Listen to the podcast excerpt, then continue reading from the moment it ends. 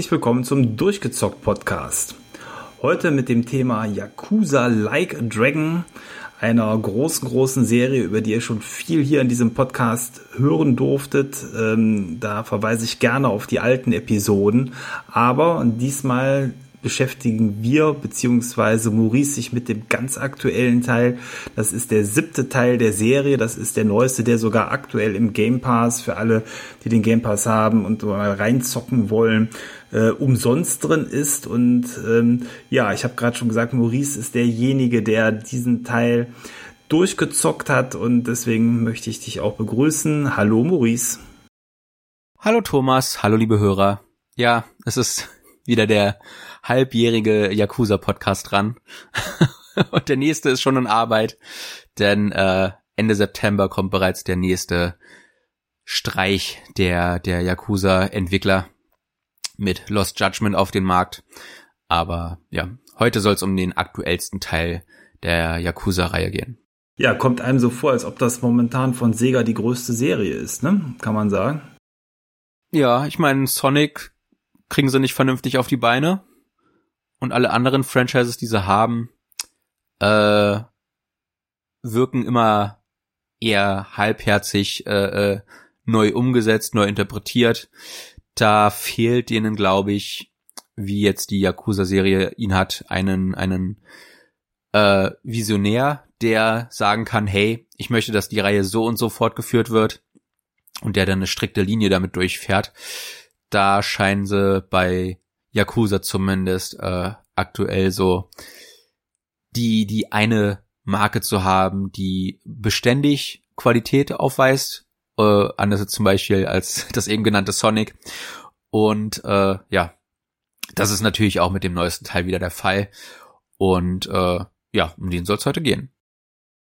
Ja, dann äh, erzähl doch mal ein bisschen, wo ist der Teil einzuordnen? Ich weiß ja nur äh, grob aus den Erzählungen der letzten Podcasts, dass die Geschichte rund um Yakuza eine fortlaufende Geschichte ist. Ist das etwas, was sich chronologisch hinten einreiht? Äh, wo findet das Ganze statt? Äh, ich würde sagen, das interessiert nicht nur mich, sondern auch die Hörer. Ja, es ist chronologisch der neueste Teil. Es spielt nach den Events von Yakuza 6 und auch nach den Events von Judgment, dem ersten Teil. Und es ist als eine Art Epilog zu sehen zu den alten Yakuza-Teilen, aber auch als eine Art Prolog für eine neue Serie, weil man ja das erste Mal wirklich einen komplett neuen Hauptcharakter hat. Die vorherigen Teile hatten auch immer wieder mal äh, neue Figuren drinne, Allerdings äh, ist dann immer wieder der, der ursprüngliche Hauptcharakter Kazuma Kiryu aufgetaucht und hat dann entweder im finalen Akt oder im, im, im Intro das Ruder übernommen und war dann im Endeffekt auch die zentrale Kernfigur der Story, um die es sich letzten Endes dreht, äh, um die sich auch die emotionale Komponente dreht. Das sind ja sehr dramatische Spiele auch in, in vielerlei Hinsicht. Und äh, das ist diesmal nicht der Fall. Diesmal hat man nicht gesagt, hier Überraschung, ein Kapitel musst du mit Kirio spielen, dem alten Hauptcharakter. Nein, nein. Es ist ein komplett neuer Hauptfigur, komplett neuer Gastcharakter-Cast. Also äh, Detective Date taucht nicht auf. Der, der Florist taucht nicht auf aus den Vorgängern. Es ist wirklich festgesetzt, das ist ein neuer Start für die Serie aber gleichzeitig schließen wir hier nochmal die alte Serie ab mit Dingen, die echt, echt überraschend waren, wo ich mir noch nicht hundertprozentig sicher bin, ob sie clever waren. Das muss, das muss der nächste Teil dann zeigen. Äh, aber das hat irre Konsequenzen für die Yakuza-Serie als Gesamtwerk, denn äh, die, der Hintergrundkonflikt, der ja hinter allen Spielen steckt, ist immer die äh, der, dass der Tojo-Clan, der größte Yakuza-Clan in Japan, sich mit dem zweitgrößten Yakuza-Clan, der Omi-Allianz, äh, ja, zofft. Und in diesem Teil wird es alles auf den Kopf gestellt und es passieren Dinge im letzten Drittel der Story, die man wirklich nicht vorhersehen äh, konnte und die alles offen lassen für die Zukunft, wo man jetzt wirklich nicht weiß, was passiert als nächstes. Omi-Allianz klingt auf jeden Fall erstmal witzig. ja, als Deutscher ist das äußerst unterhaltsam, ja. ja. muss, muss ich auch immer ein bisschen schmunzeln. Ähm, ja, und was du auch schon gesagt hast, ein neuer Hauptcharakter, das ist, glaube ich, auch das, was jedem, der die Serie auch nur am Rande mitbekommt, sofort auffällt, weil der neue natürlich auch ganz anders aussieht als äh, der bisherige und, glaube ich, auch so ich will jetzt nicht sagen westlicheres Auftreten bekommen hat, aber ähm, er sieht halt nicht ganz so typisch japanisch aus, ne? Ja, weiß ich nicht. Also die Frisur ist halt ein Gag, äh, wenn man den, den Charakter schon mal gesehen hat. Äh, die wird ihm am Anfang des Spiels ruiniert und er trägt er sie für das gesamte Spiel durch. Äh, sieht schon ein bisschen lustig aus, aber der Hauptcharakter hat dadurch, dass er, dass sein erstes Spiel ein so umfassendes Spiel ist, äh, das Original Yakuza konnte man locker so in zwölf Stunden durchspielen.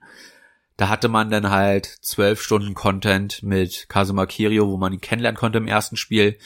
Und ich habe jetzt für das Like a Dragon äh, zwischen 70 und 80 Stunden gebraucht, was dir halt deutlich mehr Zeitraum lässt, um eine neue Figur kennenzulernen, selbstverständlich.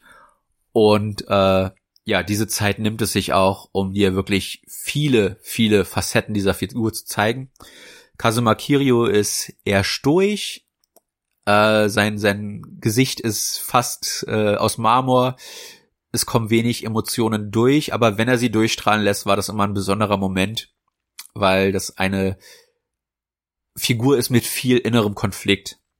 Und der Kasuga Ichiban, der ist so das Gegenteil von ihm. Der ist sehr aussichtgehend, der ist super positiv gestimmt und äh, der schafft es immer aus einer misslichen Lage ein, ein, ein positives Licht zu ziehen, ein, ein, ein Licht am Ende des Tunnels zu sehen. Und darum dreht sich im Endeffekt eigentlich auch die gesamte Geschichte. Muss ich vorstellen, Ichiban ist ein Mitglied des Tojo-Clans, des größten Yakuza-Clans äh, äh in der Kanto-Region. Das ist die Region um Tokio. Und er wird von seinem Yakuza-Boss angeschossen am Anfang. Weshalb das ist alles die große Frage des äh, äh, Mysteriums, das sich innerhalb des Spiels aufbaut. Das werde ich jetzt nicht spoilern. Es ist aber sehr, sehr toll gemacht und wird später auch richtig toll erklärt. Und dann ist er aus seiner Familie raus, äh, taucht er in Yokohama wieder auf. Das ist dann so eine Randregion, wo die Yakuza noch keinen Einfluss bisher haben, weil es dort drei kleinere, äh, ich nenne es mal Clans gibt, die da so ein bisschen Wacht halten, dass da die Yakuza nicht zu weit vordringen und Kontrolle über den neuen Distrikt äh, äh, bekommen. Das ist nämlich auch ein komplett neuer Schauplatz für das Spiel, für die Franchise generell. Und auch der bisher größte Schauplatz, den die Yakuza-Reihe je gesehen hat. Da ist locker doppelt bis dreimal so groß wie das Kamurocho aus dem ersten Teil. Und äh, ja, es ist schon deutlich Open-World-mäßiger durch die Größe als äh, jetzt die vorherigen Teile, die immer etwas komprimierter waren. Dort taucht er wieder auf, überrascht, dass er nicht tot ist, äh, wurde er gerade von seinem Boss angeschossen und äh, muss sich jetzt als Obdachloser durchs Leben schlagen und äh, währenddessen gucken, weshalb hat mein Yakuza-Boss auf mich geschossen, obwohl ich, äh, das habe ich gerade übersprungen, äh, zehn Jahre für ihn im Knast eingesessen hat. Er hat dadurch viel natürlich verpasst, viel Historie, in zehn Jahren passiert viel, das sind dann auch die Jahre, die dann äh, die die Kirio-Saga sozusagen einnimmt. Das heißt, er hat überhaupt keinerlei äh, äh, Last der alten Spiele in sich, weil er die alten Figuren gar nicht kennt. Und das hebt ihn so hervor als neue Figur und deswegen sagen auch viele, das ist ein toller Teil, um in die Serie einzusteigen, weil halt auch dieser Kasuga Ichiban so wenig Altlast mit sich bringt, dass sich auch neue Fans äh, äh, dort dort einleben können, ohne das Gefühl zu haben, oh, ich habe hier gerade sechs, sieben Teile äh, äh, Spielhistorie verpasst, die ich jetzt überhaupt nicht nachvollziehen kann. Aber das funktioniert, wie gesagt, auch nur oberflächlich, weil im Hintergrund viele Dinge passieren, die eben darauf Bezug nehmen. Und das ist dann so dieser feine Balanceakt, den ich halt leider nicht einschätzen kann, weil ich sie halt alle gespielt habe. Ich würde sagen, es ist belohnend, die alten Teile zu spielen, zu kennen, zu wissen, was der Konflikt zwischen Tojo und Omi äh, alles schon ausgemacht hat. aber es ist nicht zwingend erforderlich, um das Gesamtkonstrukt von Yakuza Like a Dragon zu verstehen. Ich glaube wirklich, dass ein Newcomer, der das neue Gameplay sieht, das hat sich nämlich auch geändert, und sagt, hey, das sieht interessant für mich aus, locker auch mit dem neuen Teil einsteigen kann. Oder halt, wenn er interessiert ist an der Serie mit Yakuza Zero. Dadurch hat die Serie jetzt zwei feste Ankerpunkte, wo man sagen kann, hey, steig entweder da ein, wenn du es ein bisschen traditioneller haben willst, oder hier, wenn du es ein bisschen moderner und abgegradet haben möchtest. Und das ist so ein toller Balanceakt, den die Serie dadurch schafft, weil es natürlich auch viele Leute gibt, äh, die äh, äh, natürlich ein bisschen Angst davor haben, ne, so eine Serie zu sehen. Ich steige mit Yakuza Zero ein und dann muss ich eins, zwei, drei, vier, fünf, sechs, sieben spielen. Aber was ist dann mit diesem Kiwami eins und zwei? Was ist das? Das ist sehr verwirrend und der neue Teil schafft damit so ein bisschen, äh, ihr müsst es nicht gespielt haben, ihr könnt jetzt gerne mit dem neuen einsteigen und dann bekommt ihr eine eigene komplette äh, Serie mit den nachfolgenden Teilen, die dann auf diesem neuen Spiel aufbauen, präsentiert. Also wirklich ein toller Titel, um in die Serie einzusteigen und die gute Verfügbarkeit, das hatte ich ja eben schon gesagt, es kommt ja auf allen oder es ist auf allen aktuellen großen Konsolen äh, erschienen, bis auf die Switch, aber eben genau. Xbox und äh, PlayStation mit alten und neuen Geräten. Das heißt, egal ob euer Gerät äh, mittlerweile, keine Ahnung, sieben Jahre alt ist oder erst ein halbes, es läuft. Und das ist natürlich schon ein großer, großer Vorteil, wenn man einfach mal unbeschwert hineinschauen möchte in so eine Serie. Ähm, Vor allem gibt es das auch auf, auf dem PC. Äh, das ist ja auch relativ neu für die Serie. Und äh, ja, dadurch ist natürlich die, die, das, das Spektrum an Spielerschaft nochmal deutlich gestiegen, die auch jetzt auf dem PC Zugang zu der Reihe finden können. Und wie gesagt, das ist wirklich ein toller, toller Punkt, um in die Serie einzusteigen. Ja. Ähm, machen die was aus der Geschichte, dass der zehn Jahre im Knast war? Ähm, hat man da, also A, sieht der top aus dafür, dass der zehn Jahre im Knast gesessen hat. Äh, ich hätte gedacht, das zehrt mehr an einem Körper.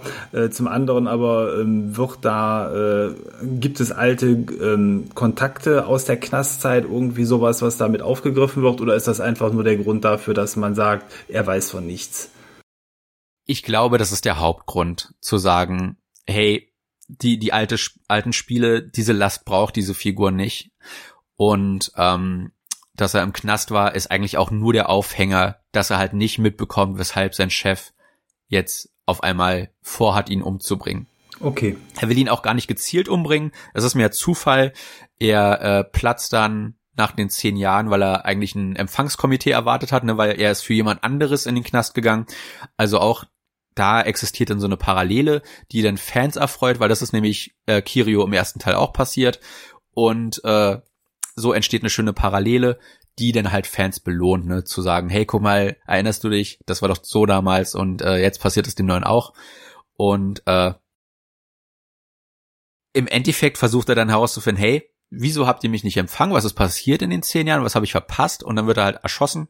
Und eigentlich dient es wirklich nur äh, äh, dem Punkt, dass er halt nicht weiß, was vorher passiert ist und halt auch um diesen, diesen Twist, nenne ich es mal, aufzubauen, hey, wieso ist jetzt all, alles auf einmal anders? Wieso ist diese Welt, wie ich sie kannte, so verändert, dass ich sie einfach nicht mehr wiedererkenne? Mhm. Und äh, ja, das Tolle an Ichiban ist halt, wie gesagt, dass er daraus so das Positivste nimmt.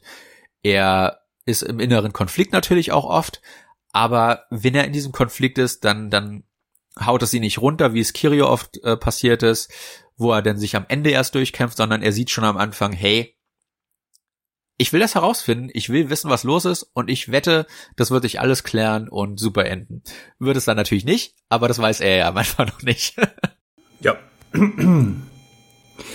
Ja, also wirklich eine, aber das ist ja, glaube ich, schon immer Bestandteil der Serie gewesen, eine bewegende Story, die äh, den Spieler vielschichtig beschäftigt. Sicher eine Parallele auch zum großen Vergleichsbruder äh, GTA, wo ja ebenfalls äh, eine Verbrechergeschichte in der Regel erzählt wird. Ähm, also da äh, Du hast mir Videos vorher gezeigt äh, von dem Spiel, weil ich es ja jetzt selber nicht gespielt habe und auch nur in einen älteren Teil mal reingespielt habe. Äh, ähm, da, da sieht man schon, das Spiel ist auf einem sehr, sehr gutem Niveau. Ähm, ich finde, dass insbesondere die Animationen, die Gesichter, aber auch so andere Details wie die Charaktermodelle sehr, sehr hochwertig gestaltet sind. Ja, es mag sein, dass äh, ein Gears of War oder so da noch bessere Shader hat und ein bisschen mehr Bling Bling, aber ich glaube, das ist zweitrangig. Also ich habe in den äh, gut 15 Minuten oder wie lang der Trailer oder de, der Abschnitt war, den du mir gezeigt hast, äh, sehr glaubwürdige Charaktere gesehen, die äh, sicher auf dem äh, guten Niveau einer Fernseh äh, Soap Opera agieren. Das heißt, großes Drama mit viel Gefühl, was dort transportiert wurde und ich glaube, wenn man da so richtig in die Story investiert ist, wird man natürlich auch gerade durch die sehr, sehr langen Filmsequenzen dann auch ordentlich belohnt und freut sich dort mehr zu bekommen und weiter zu spielen. Und wenn du sagst, du hast 70 bis 80 Stunden irgendwo in dem Spiel verbracht, ist ja dann auch die Gelegenheit da, um tatsächlich äh, ja äh, sehr tief dann in die Story eintauchen zu können. Ja, das Spiel behält viele alte Elemente bei es gibt immer noch die Kapitelstruktur, dass sich dann immer so anfühlt, als würde man eine, eine Episode schauen, äh, die dann natürlich ein bisschen langgezogen ist, dadurch, dass man halt viel auch nebenbei machen kann. Würde man nur der Story folgen, wäre jede Episode locker 60 bis 120 Minuten lang. Also tatsächlich so auf, auf TV bis äh, äh, TV-Spielfilm Niveau und daraus entsteht wirklich eine, eine Soap Opera, eine japanische, mit viel Drama, mit viel Gefühl. Du hast jetzt schon die, die Gesichtsanimation betont. Da sind sie echt mit jedem Teil besser geworden. Und äh, einfach, wie die Figuren miteinander interagieren. Es ist so unfassbar glaubwürdig mittlerweile gemacht, dass das in, in diesen Momenten, finde ich, ein GTA schon lang, lange übertroffen hat. Da kann sich GTA gerne mal eine Scheibe ab, von abschneiden, wird's aber natürlich nicht machen, weil es gar nicht der Fokus von GTA ist. Ich glaube, da ist es schon ganz gut, dass diese beiden Serien unterschiedlich genug sind, dass man sagen kann, hey, das eine spiele ich für die dämliche Action, also dämlich gar nicht mal böse gemeint, sondern wirklich, weil es einfach hirnrissig ist, wie verrückt da teilweise die Sachen sind, die man machen kann, ja, mit dem Helikopter einen Zug abschießen und dann äh, äh vom Hochhaus springen, mit dem Fallschirm in ein anderes Hochhaus reingleiten und so weiter und so fort. Passiert alles in GTA und in Yakuza ist das mehr äh, Leute verprügeln und äh, hin und wieder mal eine 20 Minuten Cutscene gucken, wo dann der, der Plot vorangetrieben wird.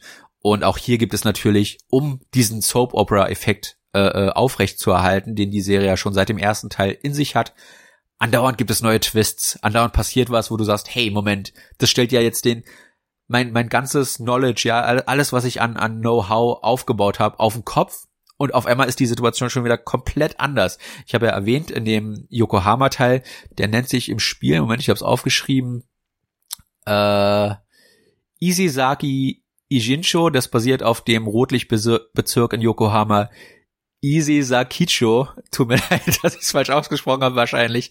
Aber äh, wie auch in den Vorgängern ist hier wieder ein reales Vorbild genommen und leicht abgewandelt vom Namen auch den von den von den äh, Geschäften her, dass du halt kein McDonald's mehr drin hast, sondern äh, äh, die die Yakuza Alternative, die ausgedachte, die halt so ähnlich aussieht wie McDonald's. Und äh, ja, dadurch hast du halt schon so ein Gefühl von Heimigkeit, wenn du dann da reinkommst.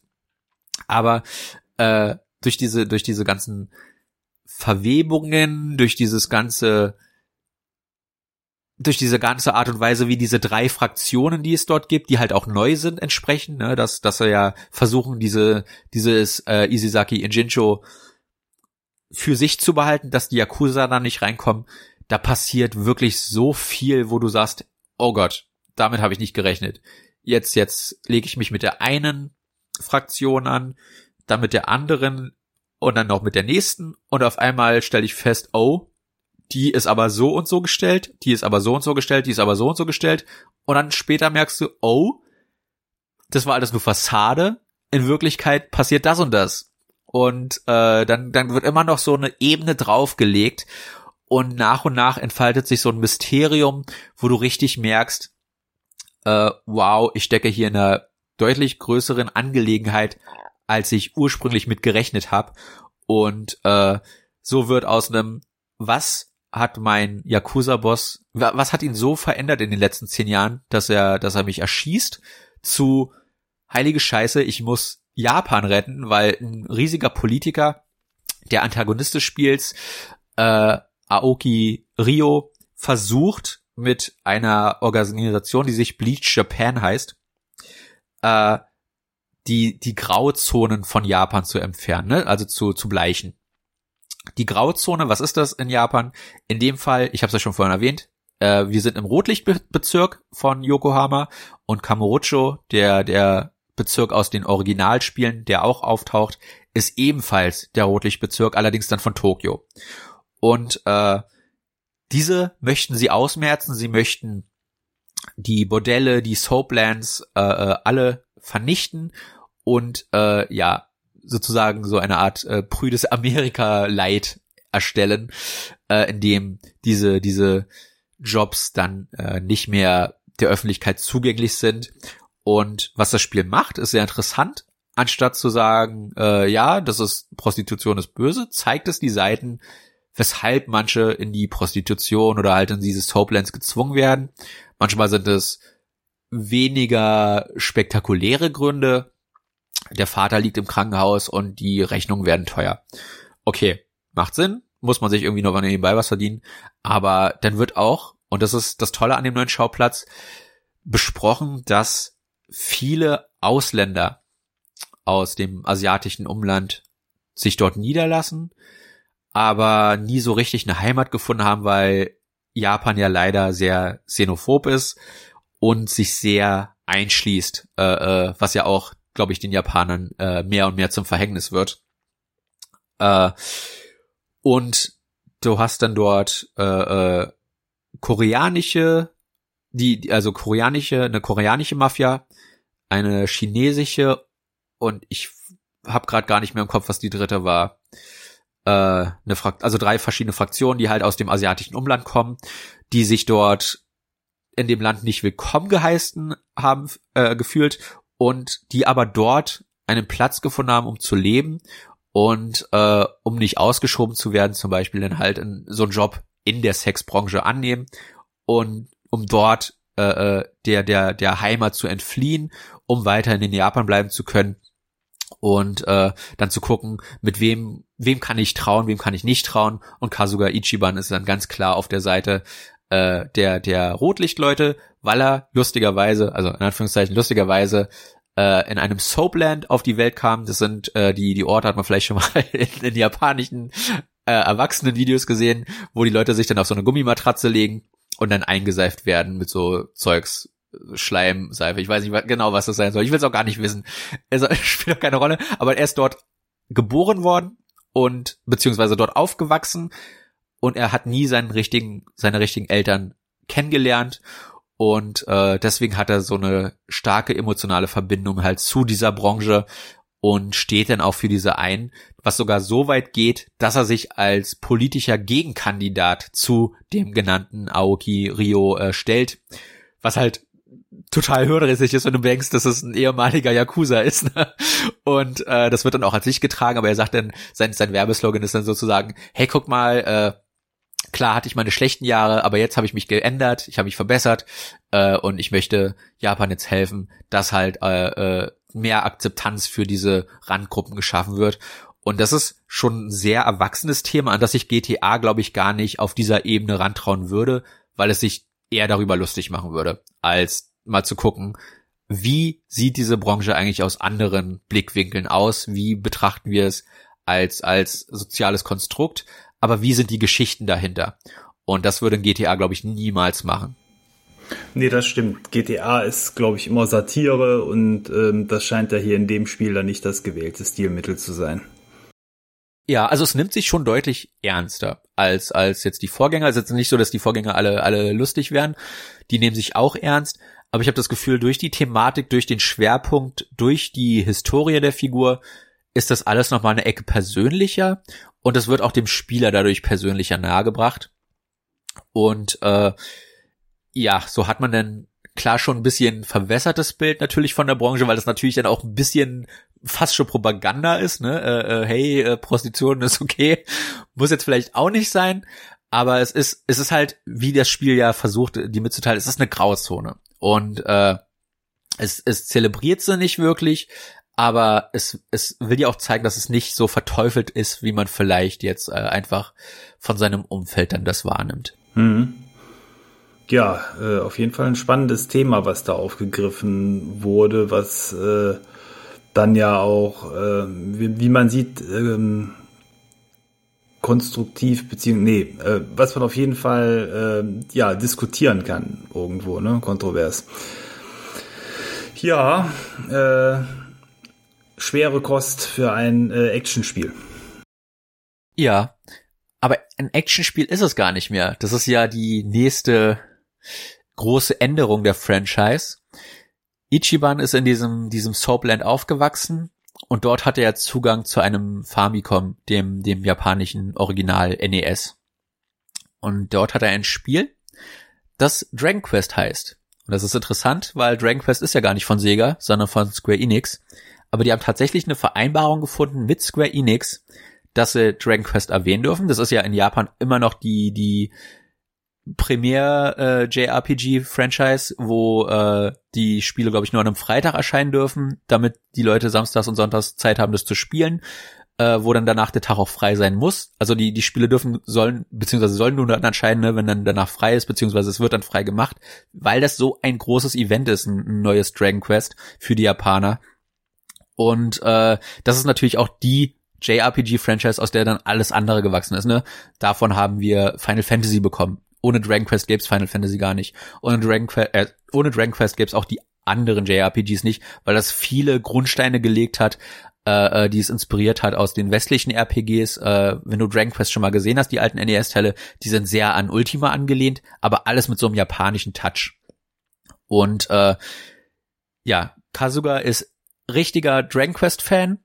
Was lustig ist, weil in Yakuza Zero gibt's eine Quest, wo die Leute Schlange stehen, das spielt in den 80ern und da kommt der dritte Teil von Dragon Quest raus, aber da hatten sie ja natürlich die Lizenz noch nicht und da hieß es dann irgendwie anders. Aber du hast schon erkannt, dass es Dragon Quest sein soll, es hieß nur nicht so. Und äh, es ist lustig, dass man das dann retroaktiv jetzt weiß, okay, es gibt Dragon Quest in dieser Welt, äh, cool zu wissen. Ja, passend zu diesem, ich sag mal, insgesamt Schmuddelthema wird ja Dragon Breast passen, aber. ja, äh, ja. Äh, solche Wortspiele macht's leider auch. Okay. Äh, zu Genüge. Äh, was noch erwähnt werden muss, das ist nach Judgment das äh, dritte Yakuza, was es auch auf Deutsch spielbar ist. Ähm, ich sag das dritte nach Judgment, weil das erste, also das Original Yakuza von 2004, glaube ich, das hatte auch noch deutsche Untertitel. Aber das, seit dem Judgment wird die Serie auch deutsch untertitelt. Das heißt, das Lost Judgment, was jetzt Ende September kommt, hat auch deutsche Untertitel und optional auch wieder seit Judgment äh, eine englische Sprachausgabe für die die, die das Japanisch zum Beispiel zu anstrengend ist oder die die Dialoge nicht lesen möchten, sondern halt hören und äh, so mitnehmen und, und aufnehmen möchten. Es ist cool, so viele Optionen zu haben. Vor allem halt die deutschen Untertitel sind eine, eine Erleichterung, sag ich mal, äh, weil sie halt viele Dinge vereinfachen dir als deutschem Spieler, äh, die du vielleicht in Englisch so gar nicht auffassen kannst äh, weil halt wirklich viel gesprochen wird in den Spielen. Also es ist jetzt kein Witz, dass mal eine Cutscene 20, 30 Minuten geht und wenn da 90 Prozent gelabert wird, dann äh, braucht das schon eine gewisse Auffassungsgabe für den Zeitraum. Und wenn du das natürlich auf Deutsch hast, ist das nochmal deutlich einfacher, als wenn du es auf Englisch hast, wie es halt vorher der Fall war in der Serie. Äh, leider ist die Übersetzung nicht ganz so gut gelungen wie in Judgment. Äh, es haben sich viele Rechtschreibfehler eingeschlichen, leider Gottes. Das auch noch ein halbes Jahr, nachdem das Spiel raus war. Ich hab's, ich hab's über einen sehr langen Zeitraum durchgespielt. Und äh, das fand ich ein bisschen schade, da wirkte Judgment etwas runder. Aber äh, das Lost Judgment ist jetzt so das erste, generell das erste Spiel der Franchise, was weltweit gleichzeitig auf den Markt kommt. Also die Japaner haben diesmal kein Jahr Vorlauf. Das war nämlich jetzt mit Like a Dragon der Fall. Das ist ein Jahr vorher schon in Japan raus gewesen. Das hat sehr lange gedauert, bis es zu uns kam. Und das Lost Judgment ist jetzt der erste Punkt, wo die Franchise im Westen so weit aufgeholt hat, dass sie sagen können, ja, es erscheint jetzt am selben Tag weltweit mit japanischer und englischer Sprachausgabe, mit deutschen, englischen, französischen, äh, äh, spanischen Untertiteln. Alles, alles zum Launch. Und das ist, das zeigt wirklich die, die Franchises endlich nach so vielen Jahren, wo sie darum geringt hat, hier im Westen irgendwie zu überleben, im Westen angekommen. Und es äh, erfreut mein Herz, das zu, zu sehen, wie erfolgreich die Serie mittlerweile doch hier ist im Westen. Und ich hoffe natürlich, dass eben auch so weiter bleibt. Aber äh, zurück zu dem Dragon Quest. Äh, klar muss man ein gewisses Fable auch haben dafür. Man muss, man sollte schon ein paar Dinge kennen als JRPG-Fan, denn das Spiel nimmt auch vieles aus den Dragon Quest Spielen sich raus. Es ist nicht nur so, dass äh, Ichiban da äh, ein Interesse an der Franchise hat, sondern der nimmt auch vieles aus der Franchise raus. Vorher waren die Spiele Beat'em Ups. Das neue Yakuza ist ein rundenbasiertes äh, äh, JRPG, was sich halt etwas traditioneller spielt und dadurch auch ein bisschen behäbiger. Ich weiß, bin noch nicht so hundertprozentig sicher, wie zufrieden ich damit bin, dass die Hauptfranchise äh, praktisch das Genre gewechselt hat. Das wird sich zeigen mit der Zeit, aber für ein Erstlingswerk ist das äußerst gelungen. Es hat äh, viele interessante Komponenten, also klar, Angriffe in Anführungszeichen, was als Magie dann gilt, was auch Mana-Punkte verbraucht und äh, äh, Item-Management, wobei du das, das auch in den Vorgängern hattest. Und äh, ja, jetzt kommen die Dragon Quest Sachen rein. Du hast, wenn du äh, äh, einen Kampf besiegst, hörst du die Dragon Quest Fanfare aus den 8-Bit-Spielen äh, äh, wo du dann deine Erfahrungspunkte zusammenkriegst. Sehr cooles Detail. Wenn du auflevelst, hörst du den Level-Up-Sound aus Dragon Quest. Sau cooles Detail. Alle Figuren haben eine, zugegeben kein 8-Bit, sondern eher ein 16-Bit-Sprite, aber eine 16-Bit-Sprite-Version in Pixel-Grafik von sich selbst, die dann auch immer beim Ladebildschirm angezeigt wird oder ein Hauptmenü, wenn du eine Figur auswählst. Das ist super charmant gemacht und erinnert natürlich auch an Dragon Quest, weil das ja wie gesagt äh, äh auf den 8-Bit-Konsolen so gestartet ist. Mit den schönen kleinen Sprites, äh, die auch hier, wie gesagt, sehr charmant umgesetzt sind. Und du hast verrückte Sachen wie Beschwörungen, dadurch, dass äh, Ichiban sich den Kampf sehr stilistisch vorstellt. Äh, ja, muss man sich das so denken. Die Kämpfe passieren für die Figuren außerhalb von Ichiban ganz normal, wie wir sie aus den früheren Yakuza-Teilen kennen. Die geben sich auf die Fresse und Gutes. Aber Ichiban sieht das so als, als Rollenspielkampf und jede Figur hat dann eine Charakterklasse, die man auch im Jobcenter ändern kann, was sehr cool ist. Es ist nur ein bisschen ärgerlich, dass es nur ein Jobcenter gibt und nicht mehrere. Äh, das heißt, man muss immer zum, zum selben Jobcenter rennen, äh, wenn man den Job, also die Jobklasse wechseln möchte. Aber die Jobklasse, Klassen sind dann auch äh, äh, inspiriert von den alten Dragon Quest Spielen. Du hast den Helden, aber du hast dann halt auch so modernis modernisierte Sachen wie den Koch, der dann äh, die Gegner flambieren kann. Du hast äh, das singende Idol, weil du auch weibliche Mitstreiter haben kannst, die dann äh, mehr die weißen Magier sind, die deine Leute heilen. Dann hast du noch so die die Brecher, die dann halt also mehr als Tanks gelten. Ne? Das sind dann so die Bauarbeiter die dann äh, viel einstecken können, viel austeilen können, aber halt nicht so schnell sind und äh, vielleicht nicht so die die äh, äh, flächendeckenden Angriffe ausführen können. Und so baut sich so ein klassisches, traditionelles JRPG-Konstrukt auf, wo dann halt der Wahnsinn äh, visuell entsteht, weil sie dann auch Kostüme haben im Kampf, ja, so eine Ritterrüstung, so ein Idol-Kostüm, so ein poppiges oder halt äh, äh, ein Chefkoch-Ausrüstung. Und dann hast du natürlich zu jeder äh, Klasse auch entsprechende Waffen und der Chefkoch hat dann natürlich so eine klassische Pfanne und äh, der der Bauarbeiter hat dann so einen riesen Schlaghammer und äh, es ist alles alles sehr ineinander verwoben, verwoben diese diese Elemente und da kommt dann halt, wie gesagt, dieser Wahnsinn noch rein. Nicht nur, dass er, dass er sich diese Kostüme vorstellt, die jedes Mal im Kampf dann erscheinen und die verrückten Waffen, sondern auch, dass du halt Leute beschwören kannst. Und das ist eines der coolsten Elemente des Spiels, weil Beschwören gehört zu klassischen JRPGs einfach dazu. Eine fette Animation, hast du vielleicht in Final Fantasy VII schon mal äh, gesehen, das hast du ja auch ein bisschen gespielt. Da wird dann der ganze Bildschirm beansprucht für eine coole äh, Zwischensequenz, die dann besonders viel Schaden austeilt. Und das kannst du hier auch machen, wo du denn äh, so, so einen Service anrufst. Also du beschwörst sie, indem du eine Telefonnummer auf deinem Handy wählst Wie sonst. Und ne? dann, ja, und dann jemanden beschwörst. Und es sind dann die Figuren und äh, auch, teilweise auch Tiere, die du in den Nebenstories triffst.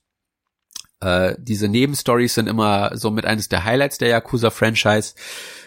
Äh, die sind immer eher lustiger Natur, die so ein bisschen Tiefgang noch für die Charaktere schaffen soll und äh, dann auch zeigen soll, hey, ist nicht alles schwarz gemalt, hier können auch noch lustige Sachen passieren nebenbei. Und da gibt es auch wieder viel zu lachen. Und manchmal hast du dann eine Schlüsselfigur drinne, die sich dann besonders gut anfreundet mit äh, Kasuga und die dann sagt, hey, ruf mich an, wenn du mich brauchst, und dann kannst du die beschwören im Kampf. Äh, die haben dann verschiedene Statuseffekte. Da gibt es die, die Suppenköchin, die den Obdachlosen äh, äh, jeden Tag Suppe vorbeibringt, kostenlos. Und wenn du die beschwörst, dann kannst du dir ein paar Buffs äh, erspielen und dich heilen lassen mit mit einem mit einem äh, ja praktisch auf auf Geld kosten, weil es natürlich dann Geld kostet statt statt Mana. Äh, das heißt, du solltest auch immer gucken, dass du eine äh, ein entsprechend gefülltes Portemonnaie dabei hast. Und äh, der andere dient dann mehr dazu, alle Gegner gleichzeitig anzugreifen, großen Schaden anzurichten oder einen Gegner anzugreifen und dann ist äh, garantiert, dass er blutet, was bedeutet, äh, dass er jeden äh, jede Runde nochmal ein bisschen extra Schaden nimmt oder sich oder sich vergiftet oder paralysiert wird, dass er ein paar Runden nicht angreifen kann. Äh, äh, ja, und das ist immer spektakulär in Szene gesetzt. Und äh, eines dieser, eine dieser Beschwörungen ist der Orbit-Laser, wo du dann wirklich äh, äh, aus dem Orbit eine eine äh, Raumstation siehst mit einer Antenne dran, die in typischer Actionfilm-Manier dann einen blauen Laser runterschießt auf die Erde und allen Gegnern massiven Schaden zufügt. Und das ist dann auch entsprechend der teuerste äh, äh, Spruch des Spiels und auch ein, den man sich etwas schwieriger erspielen muss. Und ja, das ist wie gesagt immer spektakulär in Szene gesetzt, aber alles so rübergebracht, dass es sich eigentlich nur in der Fantasie von Ichiban abspielt, was sehr, sehr charmant ist. Klingt verrückt, aber äh, passend zur Serie. das, ja. Äh, ja. Aber dann sind da wirklich vom Gameplay her massive Änderungen. Das ist mutig, ne? So mitten äh, in so einer langlaufenden Serie solche Dinge so gravierend zu ändern. Ja, das ist auch vielen sauer aufgestoßen, was ich, wie gesagt, absolut verstehen kann. Das ist ja schon ein kompletter Genrewechsel. Von so einem Highspeed äh, äh, Brawler-Spiel, was es vorher ja war, zu einem eher, hm, ich sag mal, gemächlichem, rundenbasierten Spiel, wo man auch schon ein bisschen mehr Taktik anwenden kann. Das ist schon ein drastischer Wechsel. Der hat nicht allen Fans geschmeckt mir gefällt er bisher ganz gut, aber der ist noch verbesserungswürdig. Das Spiel hat leider Gottes einen Moment im elften oder zwölften Kapitel von 15, also schon sehr weit fortgeschritten im Spiel. Da bist du ungefähr Level 30 bis 35. Und dann musst du zwei Gegner bekämpfen, die um Level 50 rum sind. Entweder bist du verdammt gut im Spiel und hast äh, entsprechend auch deine Jobs gelevelt, dass du die packen kannst mit, mit viel Ausdauer. Oder aber du bist gezwungen zu grinden. Und ich hatte so ein Mittelmaß davon. Ich habe schon vorher immer alle Nebenquests gemacht. Ich war ein bisschen höher gelevelt, als, als man da typischerweise hinkommt. Aber ich musste leider trotzdem fünf, sechs Level grinden, was ein bisschen ärgerlich war, weil das natürlich Zeit kostet, wo ich dann lieber Fortschritt gemacht hätte. Und äh, glücklicherweise gibt es im Spiel auch aus Dragon Quest übernommen. Äh, da gibt es ja die, die Slime, das ist das Maskottchen der Serie. Von denen gibt es eine silberne Variante. Die sind sehr, sehr selten. Die haben die Möglichkeit, aus dem Kampf zu fliehen. Und die sind sehr schwer zu treffen. Wenn du sie triffst, machst du nur einen Schaden. Und so ein Äquivalent dazu gibt es auch hier. Wenn du die aber bezwingst, es schaffst, die zu bezwingen, dann kriegst du massig Erfahrungspunkte und dann leveln deine Figur locker mal ein, zwei Stufen auf, äh, wenn du so, so einen Typen besiegst. Und äh, den kann man super einfach grinden, weil es einen Dungeon gibt im Spiel, wo vier oder fünf davon hintereinander stehen. Und dann gehst du in den Kampf rein, forderst einer raus, bekämpfst den, machst den fertig und dann gehst du zum nächsten und bekämpfst den. Und wenn du deine Ebene in einem Dungeon wechselst, äh, dann, dann respawnen die.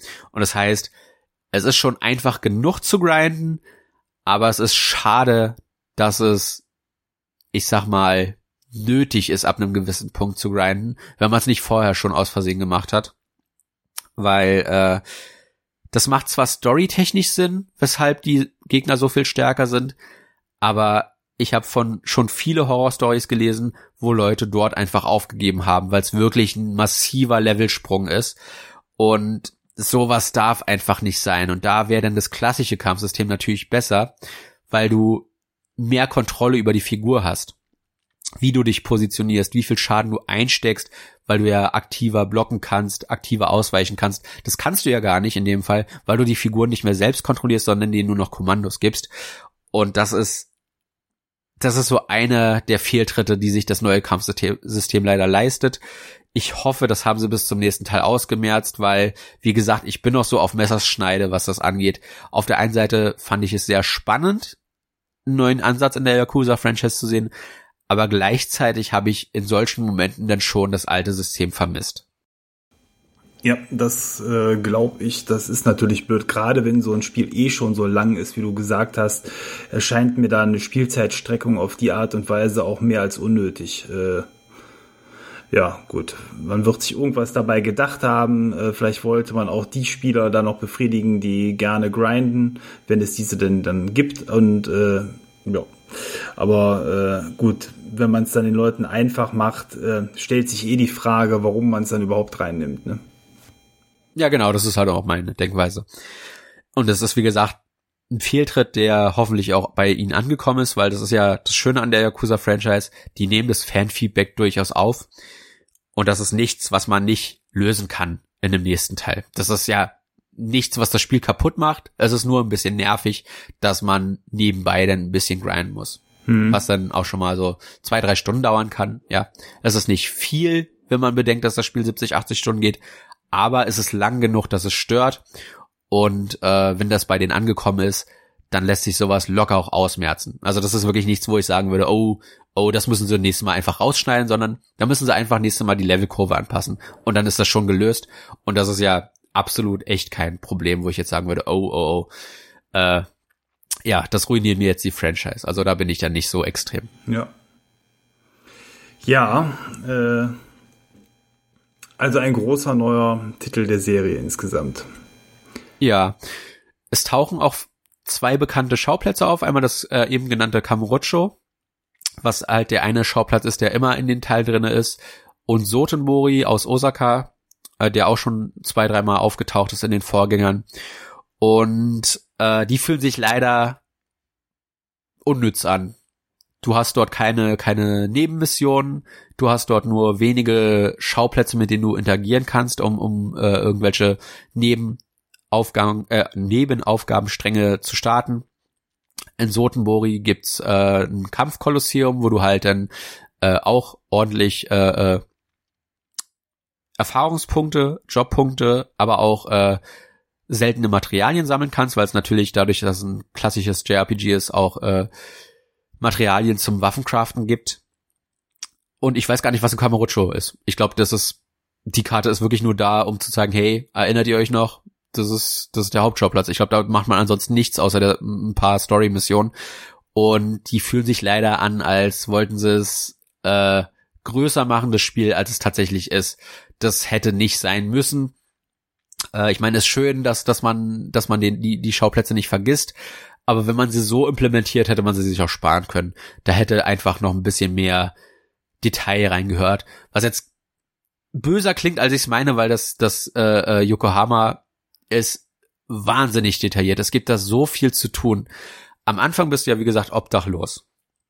Und um dann über die Runden zu kommen, kannst du Dosen sammeln gehen und dann äh, äh, die abgeben und dann verdienst du ein bisschen klein, Kleingeld und Punkte, mit denen du dann äh, äh, auch seltenere Materialien sammeln kannst. Sollte man nicht verachten, da gibt's ein paar richtig, richtig, richtig gute äh, Items zu gewinnen, die teilweise auch äh, Kasugas äh, Stat Boosts, also Stats boosten können, denn äh, Kasuga ist nicht nur ein JRPG-Charakter, sondern er hat auch verschiedene äh, sag ich mal, Charaktereigenschaften, die er verbessern kann, um andere Sachen zu, zu lösen. Zum Beispiel kann er sein Charisma steigen, steigern, sein Glück kann er steigern.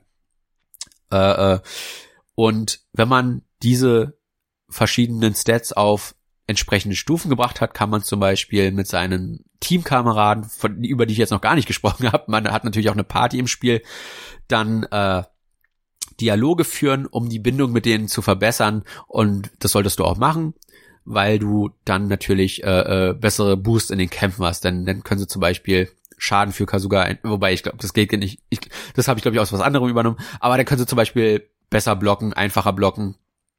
Und äh, das sind so kleine Boni, die man sich durchaus erspielen sollte. Vor allem aber auch natürlich, weil die Geschichten der Figuren spannend sind, spannend genug, dass man sie erleben möchte, um zu sehen, weshalb tickt die Figur so, wie sie tickt und weshalb hat sie sich am Ende des Tages in meiner Party wiedergefunden. Dann kannst du später noch dein eigenes Geschäft eröffnen. Es gibt die Ichiban Reiskekse äh, äh, dort, die dann lustigerweise halt denselben Namen haben wie Ichiban. Ichiban äh, ist ein Wortspiel in dem Sinne, was Nummer eins heißt. Also ist schon ein blöd dämlicher Name, finde ich, für, eine, für einen Menschen Nummer eins zu heißen, ja. Vor allem, weil er es halt nicht ist, ne? Er ist ein Obdachloser, ist ein, also auch wieder so ein netter Wortwitz vom Spiel. Und äh, das ist das, das blödeste Minispiel. Nicht, weil es irgendwie keinen Spaß macht oder so, es ist, es ist sehr repetitiv, leider Gottes. Du musst halt ein Kleinunternehmen nehmen und dann es zum größten, zur größten Reiskeksfabrik äh, ganz Japans äh, schaffen. Und äh, es ist das, das typische Yakuza Business Minispiel, viel Repetition. Aber wenn du es machst, und das würde ich wirklich empfehlen, es zu machen, zum einen ist das eine endlose Geldquelle. Ich habe ja gesagt, Ausrüstung kostet Geld, auch die Beschwörungen kosten Geld, es kostet alles Geld im Spiel, Heilungsitems. Und dort machst du so irre viel Geld auf der letzten Stufe. Äh, ich war noch nie so reich in einem Yakuza. Aber wenn du es auch schaffst, bis zu einer bestimmten Stufe, schaltest du eine der stärksten Figuren des Spiels frei für die ersten drei Viertel des Spiels, was ja schon eine Menge des Spiels ist. Und die ist so maßlos überpowered, dass auch hier wieder ein kleines Problem im Kampfsystem entsteht. Äh, viele der Standardkämpfe waren einfach zu einfach für, für den Großteil des Spiels. Und im letzten Viertel zieht es dann wieder an, habe ich ja gesagt aber so die ersten drei Viertel des Spiels sind mit, vor allem wenn man diese Figur freigeschaltet hat, eigentlich ein Spaziergang. Kann man nicht anders sagen. Aber ist ja auch angenehm. Wenn man da mehr die Story genießen will, dann ist es vielleicht der richtige Weg, ne? Ja, und es ist halt optional. Also du musst es nicht machen. Wenn du sagen willst, hey, ich will eine Challenge, hey, ich will nicht die stärkste Figur im Spiel haben, dann musst du sie ja gar nicht nehmen. Weil das, wie gesagt, optional ist. Ich will nicht, ich will nicht maßlos Geld haben. Ich will das mir anders erspielen. Es alles, äh, äh, kann man alles ignorieren. Das ist das Schöne an den, an den Minispielen. Dann gibt es noch Dragon Kart, das ist sehr lustig, ist ein Mario Kart äh, äh, Klon, wo du dann halt durch die Straßen Yokohamas fährst und äh, auch eine bekannte Figur aus Yakuza Zero und Kiwami triffst, die dieses Dragon Kart führt und wo du dann auch eine kleine Story hast, wo du denn der Champion, also vom, vom Amateur, der gerade Dragon Card erst kennenlernt, zum Champion aufsteigen musst. Und äh, das ist schon sehr lustig gemacht, vor allem weil das halt auch in der realen Welt spielt, aber du auch Waffen benutzen kannst und äh, Booster und so weiter und so fort. Sehr unterhaltsam, steuert sich leider nicht so gut, aber gut genug, dass man es durchspielen möchte. Ich habe es auch am Ende durchgespielt, äh, zusammen mit dem Business-Minispiel, weil das sind wirklich sehr, sehr unterhaltsame äh, äh, Nebenaktivitäten. Neben diesen neuen Nebenaktivitäten gibt es natürlich auch noch die alten bekannten Sachen wie Karaoke, Arcades, Machines mit äh, vollständigen Sega-Klassikern. Äh, ich glaube, Virtua Fighter gibt's diesmal äh, äh, als das große Highlight äh, in, in einer Version, die jetzt erst aktuell vor, vor kurzem dann nochmal noch mal separat auf PS4 und PS5 erschienen ist und das vorher halt wirklich den Arcade-Maschinen vorenthalten war. Das ist sehr, sehr cool, dass man ein komplettes Spiel und nicht nur eines, es gibt mehrere Arcade-Spiele, noch zusätzlich in Yakuza drinne hat. Also man könnte schon wirklich sagen, man kann einfach noch ein anderes Spiel komplett durchspielen innerhalb von Yakuza, weil sie es einfach mit reingepackt haben. Also es ist schon der helle Wahnsinn, was da an Content drinne steckt. Da kannst du natürlich auch wieder Darts spielen, Baseball spielen. Alles, alles äh, äh, an Vielfalt ist geboten. Und äh, wie Yakuza üblich muss man nur das machen. Also man muss es nicht mal machen, man kann es komplett ignorieren, aber man braucht nur das machen, was einem Spaß macht. Und äh, ich habe dann auch entsprechend nur das gemacht, was mir wo ich aus den Vorgängern schon wusste, das macht mir Spaß. Ich habe alles mal ausprobiert und vielleicht auch mal was Neues kennengelernt. Äh, am Anfang mochte ich die Baseball-Minispiele gar nicht, aber mittlerweile, äh, wo ich verstanden habe, wie sie funktionieren, spiele ich sie doch eigentlich ganz gerne. Vor allem, weil man da auch schnell äh, äh gute Items und, und ein bisschen Kohle verdienen kann. Und äh, ja, so kann man denn die Spielzeit von was glaube ich in einem normalen Durchlauf vielleicht eher 40 Stunden wären, auf 70 bis 80 Strecken. Und wenn man alles machen will, um die Platin-Trophäe zu holen, die übrigens einfacher ist als an den Vorgängern, also auch hier wieder äh, Trophäenjäger, das ist das einfachste Yakuza, um die Platin-Trophäe zu bekommen. Äh, ja, da kann man dann locker seine 120 Stunden reinstecken, 140. Äh, ja, also das Spiel bietet eine Bandbreite an, an Inhalt, die sich jeder rauspicken kann, was er davon aufnehmen möchte, was nicht, was er ignorieren möchte und wo er dann doch eher viel Zeit reinstecken möchte.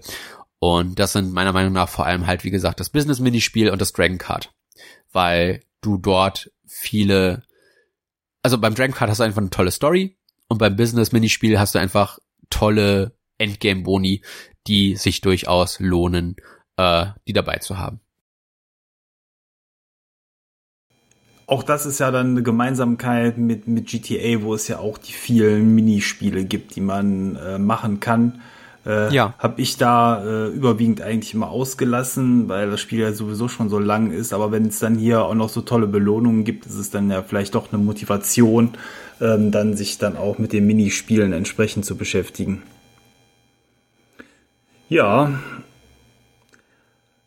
hast du schon viel erzählt äh, zum aktuellen Teil. Ähm, Gibt es da noch irgendwas, was, wo du sagst, das muss noch mit erwähnt werden, das ist noch äh, entscheidend quasi für, äh, ja, für, für dieses Spiel? Äh, jetzt weniger für Yakuza Like a Dragon selbst, sondern mehr für was die Franchise in der Zukunft bietet. Wie gesagt, die Serie hat jetzt so ein bisschen den Fokus gewechselt von einem eher arcadigem Beat'em Up zu einem rundenbasierten Rollenspiel. Und äh, wir haben jetzt einen guten Zeitpunkt gewählt, den Podcast aufzunehmen. Entschuldigung, weil das Lost Judgment auftaucht, der zweite Teil der Judgment-Reihe. Und dieses Spiel ist dann eher traditioneller. Der erste Teil hat sich schon an, angefühlt wie so eine Evolution des alten Kampfsystems und der neue wird dann nochmal eine Schippe drauflegen. Du hast verschiedene Kampfstile, es ist wieder äh, Beat'em Up, es ist alles deutlich flotter und ich glaube, was ihr, was Sega versuchen möchte, ist Judgment sozusagen als Alternativserie aufzubauen, die dann neben Yakuza die Tradition der alten Beat'em Ups weiterführt. Und alle, die sich darüber ärgern, dass Yakuza jetzt das Genre gewechselt hat, sollten vielleicht echt mal gucken, dass sie sich das Judgment angucken. Den ersten Teil würde ich wirklich empfehlen. Da lernt man den, den neuen äh, Charakter Yagami Takayuki, ich habe es mir alles aufgeschrieben, weil ich mir sowas nicht merken kann. Äh, da lernt man den gut kennen und der setzt auch eine gute Basis auf für weshalb der so ist, wie er ist. Und das Lost Judgment wird dann das große epische Sequel, wo sie noch mehr reingesteckt haben als je zuvor. Sie haben schon Trailer gezeigt. Du hast ein Highschool-Setting, wo du dich dann versuchen kannst, an verschiedenen Sportarten mit den, mit den Schülern interagieren. Du hast ein Skateboard, wo ich noch nicht weiß, ob das ein, ein Fahrgerät ist, weil das hast du bisher in Yakuza noch nicht gehabt dass du einen fahrbaren Untersatz hast in der Oberwelt. Das wäre ziemlich cool, weil das ist auch äh, ein Skateboard ist der der Hauptcharakter auch schon im ersten Teil gefahren. Wenn man das jetzt endlich mal in der Open World benutzen könnte, weil das auch Yokohama wieder als Karte nimmt, wie gesagt viel Recycling innerhalb der Franchise, äh, wäre das natürlich klasse, dann äh, äh, zu sagen, hey, Yokohama ist riesig und wir wissen von Punkt A nach Punkt B dauert zu Fuß schon locker mal fünf Minuten. Hier hast du ein Skateboard damit geht alles schneller. Das wäre cool. Aber um, um hier nochmal zu dem Vergleich zu kommen, ich glaube wirklich, Sega möchte einfach sagen, hey, Yakuza muss in eine neue Richtung gehen. Wir haben sieben Spiele gemacht, von Yakuza Zero bis Yakuza 6, die alle im Kern identisch waren. Die alle derselben Struktur gefolgt sind und wir wollen der Serie einfach frischen Wind geben. Und für die die das stört, haben wir die Alternativserie Judgment, die genau dieselben Qualitäten vorweist, nur halt mehr Spin-off-Charakter hat. Äh, einige Dinge, die in Judgment passieren, machen auch überhaupt keinen Sinn, wenn du Like a Dragon spielst, weil chronologisch passt das leider nicht zusammen. Das ist ein bisschen ärgerlich. Äh, hätten sie sich vorüberlegen sollen, wie sie Like a Dragon fortführen. Äh, aber wenn man so ein bisschen um die Ecke guckt, kann man sich das auch noch irgendwie erklären. Äh, muss man halt ein bisschen schummeln, aber irgendwie passt das schon zusammen, aber so richtig auch nicht ganz. Aber es ist halt trotzdem dieselbe Welt, die, die das, dasselbe außenrum, mit denselben Schauplätzen, mit denselben Allianzen. Alles, was man von den klassischen Yakuzas vermisst in Like a Dragon, findet man in Judgment wieder. Und wer es eher flott und actionlastig haben möchte, der sollte sich auf jeden Fall die Serie anschauen. Wer sehen möchte, wohin Yakuza in der Zukunft geht, sollte sich Like a Dragon anschauen. Und wer die komplette Reihe erleben will, der sollte bei Yakuza Zero anfangen. Und so hat man wirklich viele verschiedene Startpunkte, um zu sagen, hey, die Serie ist riesig, aber lasst euch davon nicht abschrecken. Ihr habt so viel Auswahl an Startpunkten, dass, dass ihr euch einfach das Setting aussucht, was euch am besten gefällt. Wollt ihr der, der Yakuza sein, der mit allen den Boden aufwischt in einem Brawler-Stil? Wollt ihr eher der Yakuza sein, der, der etwas optimistischer ist, aber dafür etwas gemächlicheres Gameplay hat? Oder wollt ihr der Privatdetektiv sein, der dann so eine Mischung aus beidem ist? Und damit hat man ein breites Spektrum angesprochen, äh, was glaube ich, wo, wo jeder, glaube ich, der Interesse an der Franchise hat, einen Startpunkt finden kann. Und äh, dafür ist, glaube ich, Judgment da. Und was ich vorhin noch, was ich auch als letztes erwähnen wollte, äh, wir haben darüber schon öfter gesprochen, was, was auch an Emotionen angeht, vor allem als, als wir über die Figuren gesprochen haben.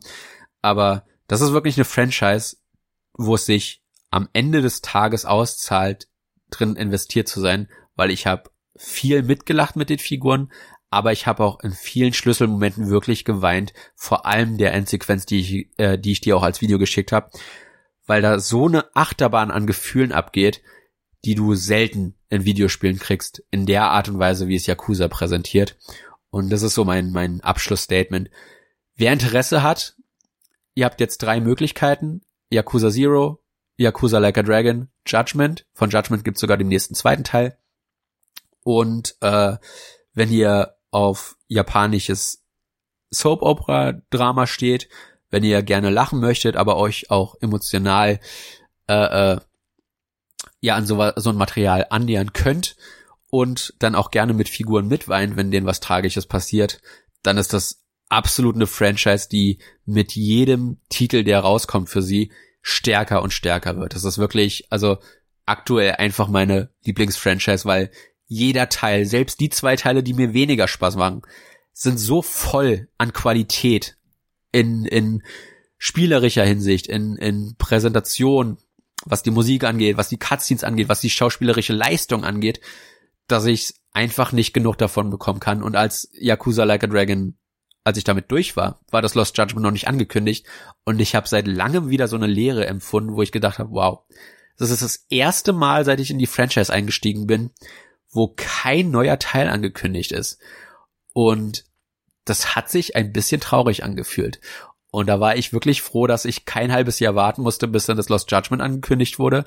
Aber wenn das durch ist, und das hat ja einen weltweit gleichzeitigen Release, dann wird diese Lehre wieder da sein, weil das einfach aktuell wirklich die Nummer eins Franchise für mich ist. Es gibt nichts Besseres im Videospielsegment für mich. Und ich hoffe, dass sie weiterhin so stark bleibt. Ich hoffe, dass diese Spiele, Yakuza Like a Dragon und Judgment, weiterhin neue Fans an Land ziehen können dass diese Franchise weiterleben kann und auch weiterhin experimentieren kann mit Spin-offs, mit Sequels und was den, was sie sich noch noch einfallen lassen. Ja, die, ähm, ich meine, die Serie ist ja schon sehr produktiv, ne? Und so viele Teile, wie da schon rausgehauen wurden, das glaube ich auch in einem sehr guten Tempo. Ähm, das braucht halt alles seine Zeit, ne? Also wenn, was, was, was denkst du, wann wird der nächste Titel kommen? Muss man da zwei Jahre warten oder drei? Ich denke, zwei Jahre sind realistisch. Äh, das ist jetzt so auch circa die Dauer zwischen äh, Like a Dragon und Lost Judgment. Das sind knapp zwei Jahre, ein bisschen weniger als zwei Jahre, aber knapp zwei Jahre. Und ich vermute, äh, der nächste Teil wird auch erst in, in zwei Jahren etwa erscheinen, aber dann auch weiterhin weltweit gleichzeitig. Also ich glaube, da wissen sie, was sie am Westen haben mittlerweile, dass die, dass der Westen die Reihe auch mittlerweile akzeptiert hat, in den Mainstream aufgenommen hat. Also Mainstream in Anführungszeichen ist es jetzt keine Milliarden, äh, Millionen-Franchise, aber definitiv eine, die sich mittlerweile gefestigt hat, die auch einen großen Namen hat. Ich meine, wenn du, wenn du YouTube-Kanäle wie Giant Bomb, äh, äh IGN, GameSpot guckst, alle sind mittlerweile im Yakuza-Fieber, äh, haben immer einen Mitarbeiter, der, der sich in Yakuza verliebt hat, weil es einfach wirklich dank Yakuza Zero den Sprung geschafft hat. Also die Zukunft sieht rosig aus, auch wenn ja. äh, erstmal nur ein Titel angekündigt ist, aber gut, ähm, wie das bei FIFA und anderen Spielen vielleicht auch ist oder Call of Duties, die werden ja nun mal es ist, glaube ich, nicht die Frage, ob ein neuer Titel kommt, sondern nur wann. Bei FIFA ist es ja. ja eindeutig, bei Call of Duty auch und hier wird man halt ein bisschen länger warten müssen. Aber das ist sicherlich dann auch der Qualität geschuldet und damit äh, wartet man dann ja wahrscheinlich auch gerne. Ja, vor allem, weil sich das Warten immer auszahlt. Ja. Ja, ein großes Spiel mit langer Spielzeit auf dem Niveau eines Assassin's Creed Valhalla, wo man äh, ähnlich viel Zeit drin verbringen kann äh, und doch so anders. Äh, ja, ich glaube, wir haben jetzt viel zu dem, oder eher du hast sehr viel zu diesem Titel gesagt. ähm, dann äh, machen wir da den Deckel drauf und äh, plaudern gleich im Outro noch ein bisschen weiter über andere Dinge, die wir zuletzt gemacht haben. Ja, dann würde ich sagen, hören wir uns gleich wieder.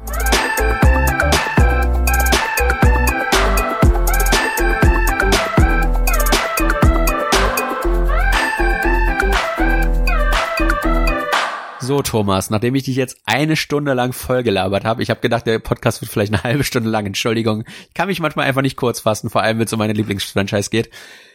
Jetzt bist du dran. Du hattest Urlaub, das weiß ich.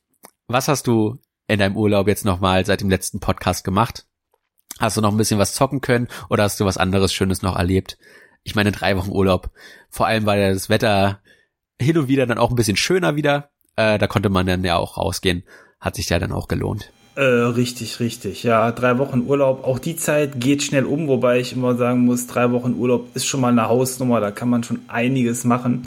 Ähm, ich habe auch äh, einiges gemacht. Ich habe ein bisschen was gezockt. Äh, mit ein bisschen was meine ich äh, insbesondere, ich habe zwei kleinere Spiele durchgezockt in der Zeit und ich habe ähm, das große Ghost of Tsushima weitergespielt.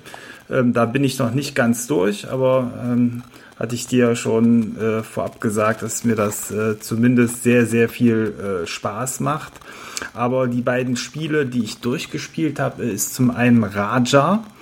Ähm, das ist ähm, ein Actionspiel im Stil von Prince of Persia, nur dass man hier nicht in Persien, sondern im Indien äh, oder im indischen Bereich unterwegs ist was äh, dauert mit Grafik und Musik einen wirklich voll in diese indische Welt eintauchen lässt.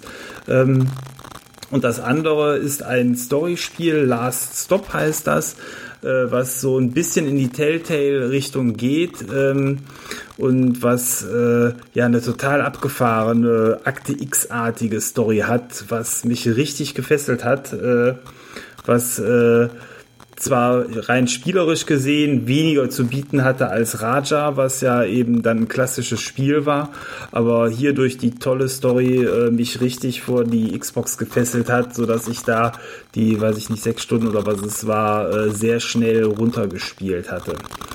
Ja, also das waren so die Dinge im Spielebereich und vielleicht machen wir auch zu einem von beiden oder zu beiden zusammen, müssen wir mal gucken, auch nochmal eine Podcast-Folge. Das wird sich anbieten, wo ich euch so ein bisschen mehr dazu erzähle.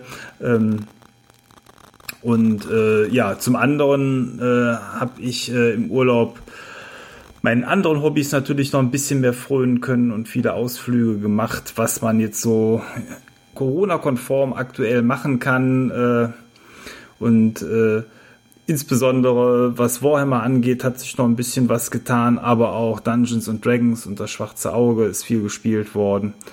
Äh, ja, also da kann man oder kann ich nicht meckern und äh, gerade was Dungeons and Dragons angeht, das Spiel äh, hat so eine richtige kleine Hochzeit hier aktuell bei uns im Freundeskreis. Die fünfte Edition ist da so stark geworden, dass die äh, uns äh, ja sehr begeistert und vieles, glaube ich, auch was äh, Rollenspiel oftmals kompliziert macht, hier angenehm entschlackt, so dass man da äh, ohne viel Regeln zu lernen sehr gut auch einsteigen kann. Also ich glaube, aktuell ist Dungeons and Dragons wahrscheinlich, äh, wenn man jetzt von den großen Rollenspielen ausgeht, wahrscheinlich das Beste, um überhaupt mal so eine Tür ins Rollenspiel aufzustoßen und hineinzufinden. Tut mir schon fast im, in der Seele weh als alter schwarze Auge-Fan, aber das schwarze Auge mit der fünften Edition ist sehr gut äh, hat auch äh, einen ähnlichen Ansatz mit einem Kernregelwerk, aber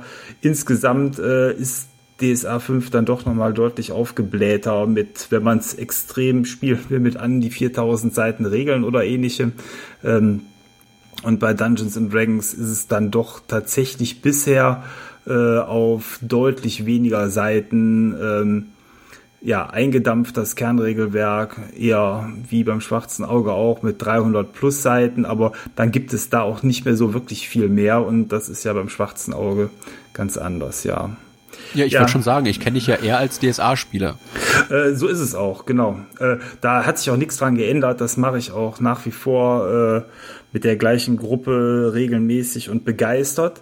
Ähm, und wenn man da lange dabei ist, dann ist das auch ähm, kein Thema. Und wenn du jetzt zum Beispiel mitspielen wolltest und man dich da einführt, ist das auch kein Problem. Aber für jemanden, der ganz frisch einsteigt, glaube ich, äh, und so, so Serien wie Stranger Things, äh, oder äh, Critical Role, weiß ich nicht, sagt dir das was? Als, ja, das äh, sagt mir was. Das, also das zeigt allein schon, wie groß die Strahlkraft ist. Das ist ja so eine YouTube-Serie, wo prominente Voice-Actor und dann auch schon mal prominente Gäste ähm, Dungeons and Dragons spielen, ist wohl komplett Englisch, weil es nun mal äh, aus ähm, Kalifornien kommt, aber äh, trotzdem eben sehr zu empfehlen. Das hat so eine Strahlkraft, dass da viele Leute momentan ins Hobby hineingezogen werden. Ist auch ein Hobby, was man toll per ähm, ja, Webchat oder eben Cam dann machen kann von zu Hause aus unter Corona-Bedingungen. Und da zieht das eigentlich äh, etwas mehr als das schwarze Auge. Also Dungeons and Dragons ist groß im Kommen und das ist sogar so groß, dass die den Deutschlandvertrieb aktuell der Firma Ulysses, die ja bisher das schwarze Auge hergestellt hat und Dungeons Dragons in Deutschland übersetzt hat, äh, entzogen hat und die machen das jetzt in Eigenregie. Also Wizards of the Coast, das ist der Mutterkonzern, die die auch die Magic-Karten herstellen. Äh, die haben ja irgendwann Dungeons Dragons aufgekauft. Die machen jetzt äh, mit einer Deutschland-Niederlassung Dungeons Dragons hier selber für Deutschland und für den Rest von Europa in Landessprache. Und das ist echt eine große Nummer geworden.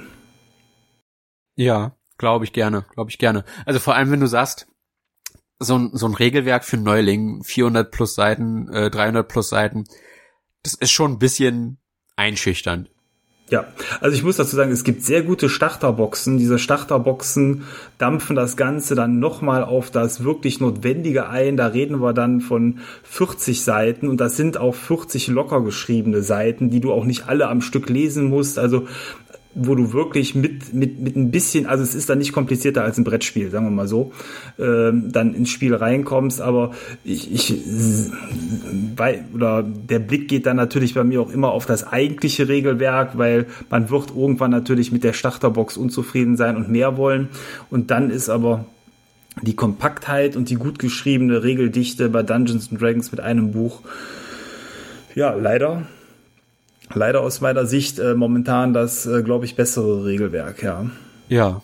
Aber gut, beim schwarzen Auge kauft man auch immer die Welt mit ein und ähm, das hat halt ein ganz anderes Flair und die Verfügbarkeit und alles. Also ähm, so der, der, der Charme ist hier natürlich auch, dass das alles aus äh, Deutschland kommt und damit auch in Deutschland sehr, sehr gut verfügbar ist. Ich hatte gerade schon gesagt, da wird wieder Dungeons Dragons von der einen Firma zur anderen geschoben. Das bringt immer Brüche rein. Aktuell kannst du zum Beispiel gar nichts kaufen Jetzt ist mal für anderthalb Monate bis im September der Vertrieb ähm, wieder über Wizards of the Coast startet.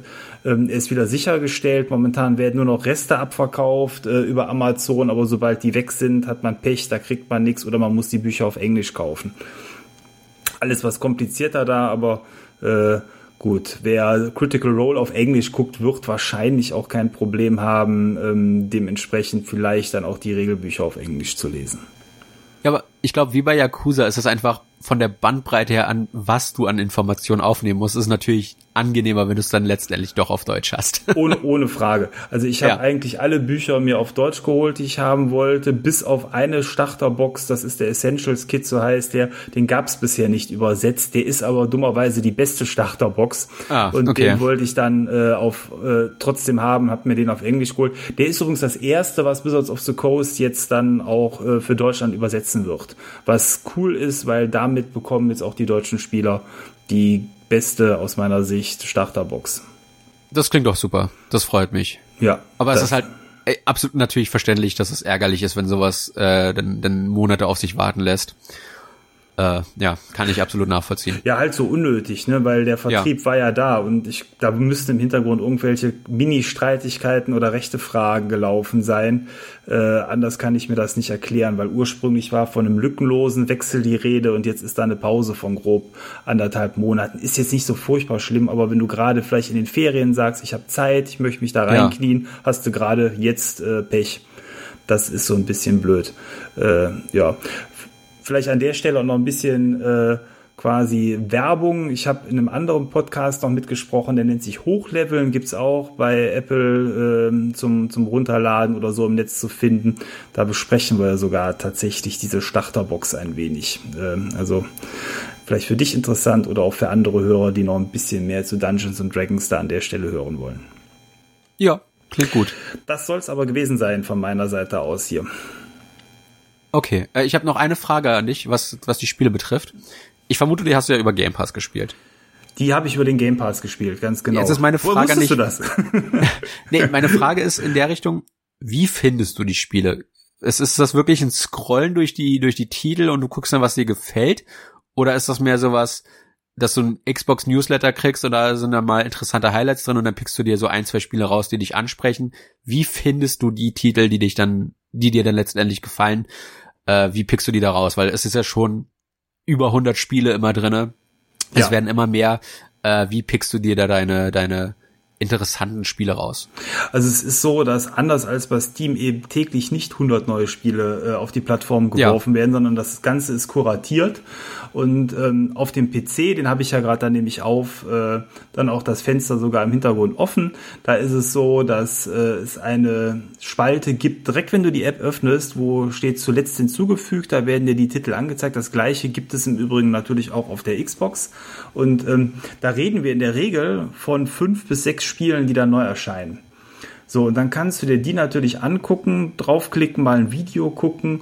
Und ähm, jetzt zum Beispiel ganz frisch ist auch Hades reingekommen, dieses echt coole, äh, Diablo-artige, Roguelike, mh, ja, Dungeon-Prügelspiel.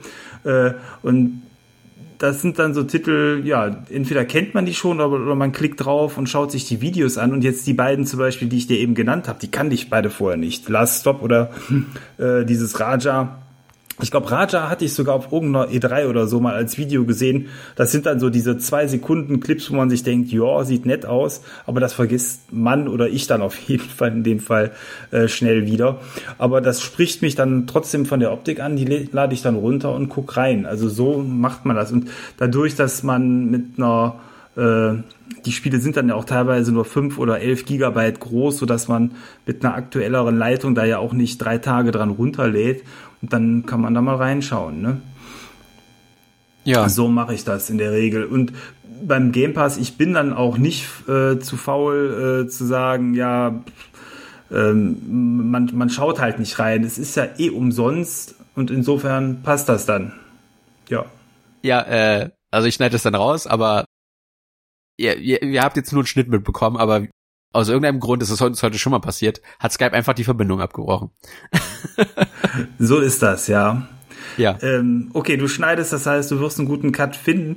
Ich will noch ein Spiel erwähnen, was frisch im Game Pass auch drin ist. Das ist The Ascent. Sagt dir das etwas? Ja. Äh, Das ist dieses Cyberpunk äh, Ja. von Top Down. ja, auch ganz großer Titel, habe ich bisher auch nur reingespielt. Das ist eigentlich, also ich glaube für viele schon fast von der Optik her und allem das, was man sich von Cyberpunk erhofft hat und was äh, hier aber auch so lebhaft ist. Und wenn einfach Spiele äh, im Game Pass drin sind, ich gucke da gerne rein, probiere aus, so mache ich das. Ja. Äh, dazu habe ich übrigens ein cooles Video gesehen. Äh, kann ich hier später auch gerne mal einen Link schicken. Da hat jemand auf der PC-Version einen First-Person-Mod geschaffen. Und es ist, also es ist Hab ja ich ein gesehen, habe ich, hab ich gesehen. Irre. Ja, okay. Irre. Es ist ein Top-Down-Spiel, aber der Detailgrad ist wahnsinnig. Und wenn man den aus der First Person sieht, also schon verrückt, was sie da für Ressourcen reingesteckt haben. Ja. Ähm, äh, das Spiel wird sich aus First Person nicht spielen lassen, das kann ich auch schon sagen, weil das ein Twin-Stick-Shooter ist. Ja. Das funktioniert nicht, aber äh, ich war von der Grafik auch wie weggeblasen und vor allen Dingen, äh, wie flüssig das Ganze lief. Äh, auch aus der Ego-Perspektive, zumindest mit der Hardware, die dort in der für die Aufnahme des Videos benutzt wurde. Nee, aber es sind so viele Spiele im Game Pass drin, das kriegst du auch gar nicht alles weggespielt. Also es ist schon kuratiert, aber man selber muss für sich auch auswählen. Ansonsten schafft man das gar nicht. Also es ist nicht so, dass man sagt, äh, den habe ich leer gespielt, den, den Game Pass. Oder man muss wirklich sehr, sehr viel Zeit wahrscheinlich damit verbringen. Ja. Ja, äh, so viel, äh, wie gesagt, zu meinen Spielereien. Was äh, gab es bei dir noch Neues in den letzten drei Monaten? Drei Monate? Nee, nein, Scherz. äh, da hätte ich, nee. Also, ich spiele aktuell sehr viel kreuz und quer. Jetzt nichts wirklich, was mich so voll packt, aber nichts, wo ich sagen würde, äh, das muss ich nicht weiterspielen. Und ich habe jetzt die zwei Spiele rausgepickt, über die ich dann auch später gerne mal einen Podcast machen würde. Das ist zum einen das Conquer Life and Reloaded. Das war im Juli, glaube ich, äh, bei Xbox Live Gold dabei. Ich habe keinen Xbox Live Gold. Ich spiele ja eh nicht online. Habe ich mir gesagt, okay, gucke ich mal, wo kriege ich das her? Und habe es mir günstig aus UK geschossen, dann die Xbox-Kopie. Und da, dank Abwärtskompatibilität, konnte ich dann einfach die Disk einlegen und spielen. Und äh, ich verstehe nicht so ganz, weshalb das so gefeiert wird, als einer der großen Rare-Klassiker. Äh, ich glaube mittlerweile, Rare ist ein bisschen überbewertet in der N64-Zeit gewesen. Und äh, es hat seine Momente, aber es hat auch viele Momente, die einfach nur von Frust erfüllt sind, wo ich teilweise das Gefühl habe, dass du da nur drauf kommen kannst, wenn du entweder alle Möglichkeiten erschöpfst oder aber wahnsinnig frustresistent bist und dich da durchbeißt. Äh, für die, die das Spiel kennen, ich habe jetzt zuletzt das Lava-Surf-Rennen gemacht. Da hänge ich. Oh, das ist ein schlimmes Rennen. Ich bin da, ich habe da locker eine Stunde für gebraucht, für ein Rennen, was vielleicht in der Gesamtzeit drei Minuten dauert. Da könnt ihr euch vorstellen, wie oft ich gestorben bin. Das hat mich so in den Wahnsinn getrieben, diese Sequenz. Letzten Endes habe ich es aber doch noch irgendwie geschafft. Und äh, danach brauchte ich aber erstmal eine Pause. Also wie gesagt, aktuell Spiele, die, die schon Spaß genug machen, dass ich so durchspielen möchte, aber äh, haben immer so ein, so ein Aber mit drinne, so, so ein Sternchen. Und äh, ansonsten finde ich es aber klasse. Also es ist echt wahnsinnig. Das N64 war nur eine Generation vorher und das Conker ist ja auch ein, ein sehr spätes N64-Spiel, ich glaube von 2000. Und das Live and Reloaded sieht, bis auf die Tatsache, dass es 4 zu 3 ist, aus wie ein frühes 360-Spiel. Also das ist der helle Wahnsinn, was er nur eine Konsolengeneration später visuell rausholen konnten aus der Konsole. Äh, Hut ab. Also technisch waren sie schon immer klasse. Äh, spielerisch lässt sich, glaube ich, drüber streiten. Da werde ich in einem Podcast bestimmt drüber berichten. Ja, ich hatte das auf der Ur-Xbox gespielt, da war ich Ja. auch über die Stelle drüber hinaus mit ähm, dem Rennen, aber ich habe beim Replay quasi auf der aktuellen Generation, da hänge ich da irgendwie und ich hatte irgend, und ich glaube, ich habe da auch schon mindestens eine Stunde dran gesessen und mir fehlt echt die Muße. Da wird irgendwann mal dieser Lucky Shot kommen müssen, wo man einmal das perfekte Rennen fährt und dann kommt man durch. Aber es ist immer so, ich krieg zwei von den Gegnern und beim dritten irgendwann zerreißt Ja. es mich. Das ist echt zum Heulen. Und ich glaube, das ist sogar eine insgesamt der schwierigsten Spielestellen äh, ja, der Spielehistorie. Das ist einfach ätzend und berühmt, diese Stelle. Ja, ja, und äh, was ich gehört habe von den Leuten, die das Original auch kennen, soll das auf dem N64 ja sogar noch schwieriger sein. Das will ich mir gar nicht vorstellen. Ich könnte es ja theoretisch spielen. Das ist ja das Ding. Ich hatte das Spiel schon hier in der N64-Fassung, weil ich ja Rare Replay besitze. Und ich finde es ein bisschen seltsam, dass sie da nicht beide Versionen von Conker draufgepackt haben, weil im Endeffekt ist das, ist das ja jetzt eine Microsoft-IP. Äh, GoldenEye verstehe ich, da gab es Lizenzprobleme mit Activision, aber wieso ist das Conker nicht in beiden Versionen auf Rare Replay drauf? Da fühlt sich die Sammlung dann ein bisschen unvollständig leider Gottes an. Äh, deswegen musste ich es mir nochmal kaufen, weil ich es halt in der schöneren Variante spielen wollte und weil ich halt auch wusste, dass einige der, der Sequenzen, die frustrierend sein sollen, entschlackt worden sind. Und ich will gar nicht wissen, wie lange ich gebraucht hätte in der 64-Version, wenn ich jetzt schon auf der Xbox-Version, die ja vereinfacht ist, in Anführungszeichen, schon eine Stunde gebraucht habe. Ja, aber gut, da werden wir dann ja nochmal gerne ausführlicher drüber reden, freue ich mich drauf. Sehr gerne. Also das Spiel hat viele Qualitäten, aber es hat auch viele frustige Momente. Da bereite ich euch jetzt schon mal vor. Ich werde nicht der größte Rare-Fan, glaube ich, sein. Das andere Spiel, was ich spiele, ist The Legend of Zelda Phantom Hourglass. Ich habe jetzt die beiden DS-Spiele geholt, auch das, wo, wo Link Zug fährt. Das sollen die, die beiden schlechtesten Zeldas sein.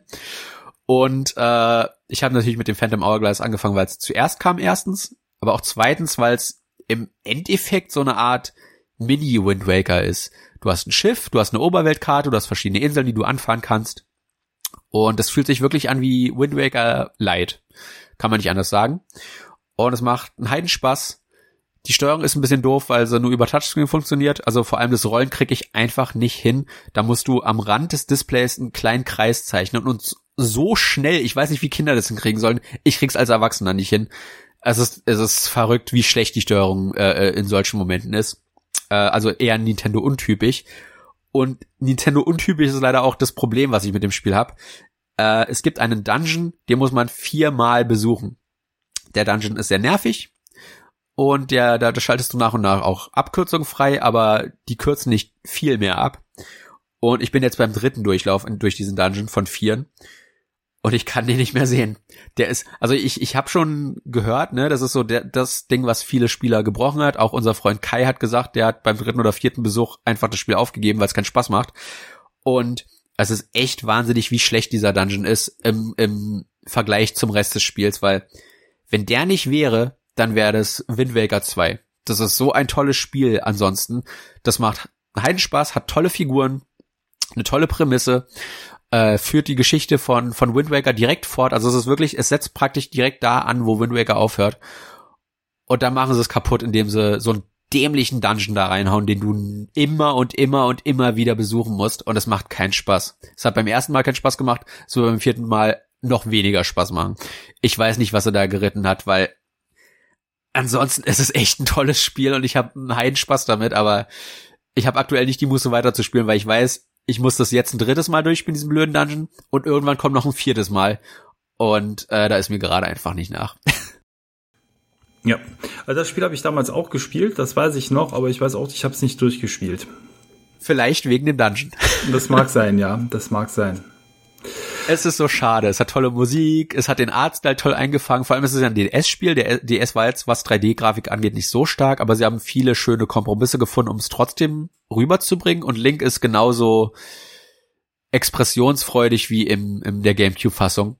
Aber die Steuerung hat so seine Probleme und der eine, also man kann da nicht oft genug drauf rumreiten. Das ist in allen Kritiken über dieses Spiel betont worden und ich glaube absolut, weshalb die Leute das Spiel so hassen, wegen diesem blöden Dungeon.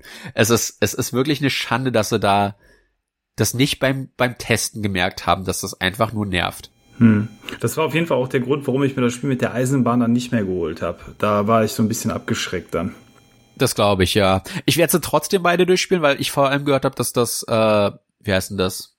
Spirit Tracks heißt das andere. Ja äh, dass die Zelda und Link Combo da extrem gut sein soll. Ich habe auch ein paar Cutscenes schon gesehen, das ist sehr sehr charmant. Ich hoffe nur, dass das Zug-Gameplay nicht so nervig wird wie jetzt der eine Turm hier in äh, oder der eine Dungeon in äh, Phantom Hourglass. Das ist so aktuell die größten zwei Titel, die ich spiele. Ja, das heißt, wir haben viel in der Pipeline. Ihr könnt euch auf weitere Podcasts in den kommenden Wochen und Monaten freuen. Der Nachschub ist gesichert und dann geht's ja dann sogar schon bald irgendwann mit der Jahresendrallye los. Ne? Ich meine, ist ja meistens so, die Sommerferien neigen sich gerade zu, zu Ende und oftmals kommen ja die ersten großen Titel schon ab September. Du hast mal gesagt, für dich kommt dieses Jahr nicht mehr ganz so viel, glaube ich, wo du dich massiv drauf freust, aber vielleicht ist doch noch der ein oder andere Titel dann da drunter und ja, wie gesagt, ähm, jetzt September das Lost Judgment. Also hast du perfekt den Nagel auf den Kopf getroffen mit dem Datum. Ja. Und äh, ja, bei mir sind auf jeden Fall äh, die großen Microsoft-Titel, sowas wie Forza oder Halo, die dieses Jahr noch kommen, aber auch noch ja. eben andere Titel von den anderen Herstellern, die zum Jahresende ja traditionell erscheinen. Es kommt auch diese, dieses Pokémon Remake raus, das, das möchte ich mir auch noch anschauen. Und äh, von diesem Jahr gibt's noch eine Handvoll Spiele, die ich mir gerne geben möchte, aber die sind mir aktuell noch zu teuer. Also hm. das Ding ist, ich finde diese Spiele ja leider sehr schwach. Es hat nicht mir die Titel geboten, die ich die letzten Jahre immer bekommen habe, wo ich sagen würde, oh wow, das muss ich zum Launch spielen. Äh, das Lost Judgment ist eins und das Pokémon ist eins, aber das New Pokémon Snap wird mich interessieren, aber äh, das hat jetzt letztens ein Patch bekommen, dass das mehr Inhalt bekommt. Ist auch so eine Nintendo-Unart, leider Gottes. Da warte ich vielleicht noch ein halbes Jahr, bis das dann alle Features drinne hat, diese dann mit DLCs nachpatchen. Äh, es, es gab noch zwei, drei andere Spiele von diesem Jahr, die ich mir auch notiert habe. Das Nier Replicant habe ich mir aufgeschrieben. Ich, es, dieses Jahr hat schon seine Highlight-Titel gehabt, aber keine, die mich so ansprechen wie halt Yakuza oder jetzt das Lost Judgment, was kommt, wo ich sagen muss, das muss ich zum Launch spielen. Und das eine Spiel, wo ich das sagen würde, das kann ich nicht spielen, weil es PS5 exklusiv ist, nämlich das Ratchet Clank. Und ja, da müssen, haben wir letzte und vorletzte Folge schon genug drüber gesprochen, müssen wir jetzt nicht nochmal ausarten. Aber das ist, glaube ich, so der einzige Titel ansonsten, den ich noch gerne zum Launch gespielt hätte, aber ihn einfach nicht kann. Hm. Ja, aber äh, zumindest da ist die Aussicht, glaube ich, dass ähm, Sony versprochen hat, ähm, dass mehr PS5-Modelle noch in diesem Jahr auf den Markt kommen werden. Äh, also so viel, dass die irgendwann jetzt auch wohl bald die Nachfrage bedienen können. Warten wir es mal ab oder wo mehr Scalper sich darüber freuen, noch mehr abzugreifen. Äh, wir werden sehen, wo die Reise dahin geht. Äh, alles in allem, aber ja, wie du schon gesagt hast, schon oft drüber gesprochen. Der, der Start der letzten Konsolengeneration war aus vielerlei Gründen unrund und äh, auf der anderen Seite hat man aber auch nicht viel verpasst, wenn man die Geräte nicht hat und man freut sich trotzdem, wenn man eins hat. Äh, ja, hat alles sein Für und Wider. Ja, ja, ich glaube, der größte Bonuspunkt für die Next Gen ist eigentlich nur der Performance Boost, den du hast. Ja, ja, genau. Höhere ne? Auflösung und stabilere Framerates. Also das Höher, sind so die weiter. großen Pluspunkte. Genau. Ja. So ist das. Nee, gut, dann äh, haben wir für heute das Programm soweit durchgesprochen. Das äh, hat mich gefreut dann äh, würde ich sagen, hören wir uns so grob in zwei Wochen wieder. Und äh, dann mit einem neuen Thema. Was es wird, wird eine Überraschung. Da haben wir selber noch nicht drüber gesprochen. Das werden wir dann sehen. Ja, hat Spaß gemacht auf jeden Fall. Tut mir leid, dass ich dich nochmal mit Yakuza voll gelabert habe. Ich weiß, das ist jetzt schon, ich weiß nicht, die fünfte oder sechste Folge, die wir darüber aufnehmen. Haben äh, wir nicht zu allen eine aufgenommen. ich weiß, ich weiß, aber zu, zu ja. einigen. Das, das muss man, also ich bin dir immer sehr dankbar, dass du mir dazu hörst. Und ich hoffe, dass auch noch ein paar Leute in die Franchise äh, mit einsteigen, denn die Euphorie kommt nicht von nirgendwo. Äh, die ist schon begründet. Und ja, ich würde sagen, wir hören uns in zwei Wochen wieder ungefähr zu einem neuen Thema. Ich bin gespannt, was du dir da aussuchen wirst. Schönes eine Diskussion oder vielleicht möchtest du ja über die beiden Indie-Titel sprechen. Vielleicht hast du bis dahin ja noch einen dritten gespielt. Wird sich ja dann alles zeigen. Ich würde sagen, ihr geduldet euch bis dahin. Wir hören uns das nächste Mal wieder. Macht's gut. Bis dann. Euer Maurice. Jawohl. Ciao. Euer Thomas.